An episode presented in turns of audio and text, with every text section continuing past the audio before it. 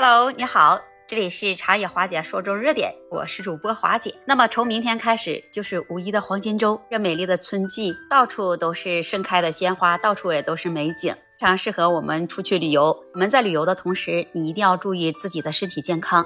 人在春天很容易上火，这上火那是传统中医理论中的概念，这西方医学这话语体系中它并不实用。去跟一些外国人讲，他们很难理解什么是上火。我们可以通过现代生物医学技术的手段，说明这上火机理是有助于加深人对机体上火状态的准确认识。那实际上有些上火和气候它是有关，比如说炎热的气候，它就会增加体内身体的机能热量，就很容易上火。那还有说你上火跟你的饮食也有很大的关系，比如说你吃麻辣的食品。肉质的食品和冷制的食品，那这些也都会导致上火。不止这些，那除了这些，那上火跟你的情志不畅那也有关系。在日常生活中，那么人都没有一帆风顺的，很容易发怒，遇到了有一些担忧的事情，还有一些说思虑过度了，或者是你遇到了难题啊等这些的情绪，通过影响你的脏腑、气机、气血，会导致上火。要说起来，我们人的身体，它主要是分为健康态、亚健康态以及嗯疾病态这三种。如果所谓的说你一个人上火了，它这个上火应该是属于你这亚健康与病态之间的一种状态。就像所说的喜怒忧思愁这些的不良情绪，再加上有一些人他也有不良的生活习惯，比如说熬夜。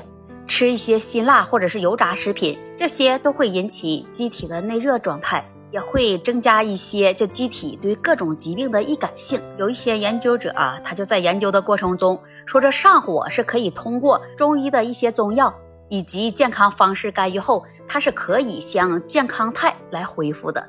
那每个人都有上火的经历，那比如说天热了，能引起身体的燥热，脸部长痘啦、长斑啦，口舌生疮啦。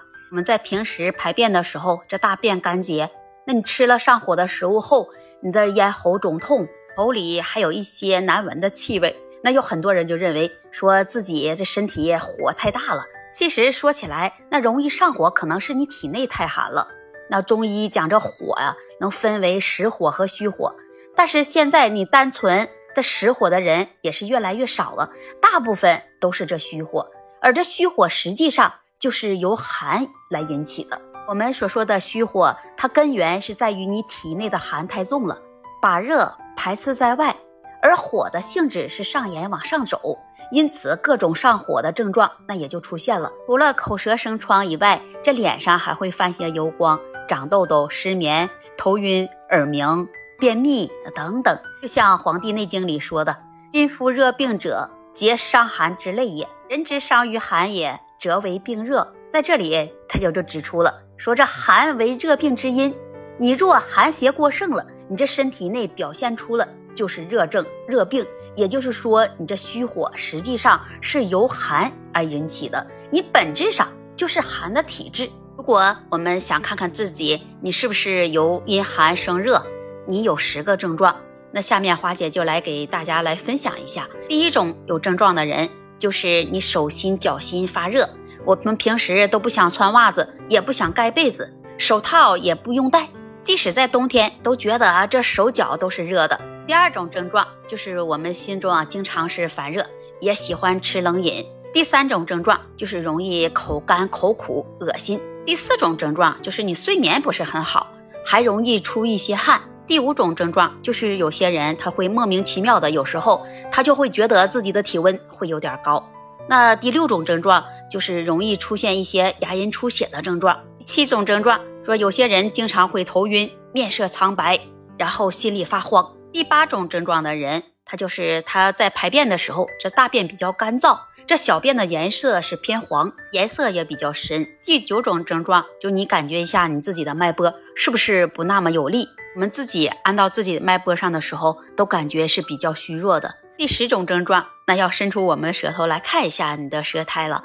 你如果在你的舌苔上看上去就厚厚的一层白的，或者是有黄腻，在这以上这个十种的症状当中呢，如果你有三种以上，那就是典型的阴寒生热，一定要格外注意了。我们可以平时自己去观察一下。如果我们每一个人知道了这些原因，而且能掌握好这些原因，就可以针对性能做好自己的消防员。你有没有以上的这些症状呢？欢迎你在评论区留言跟花姐互动，也期待您关注订阅我的专辑。那这一期节目我们就聊到这里了，我们下期节目再见。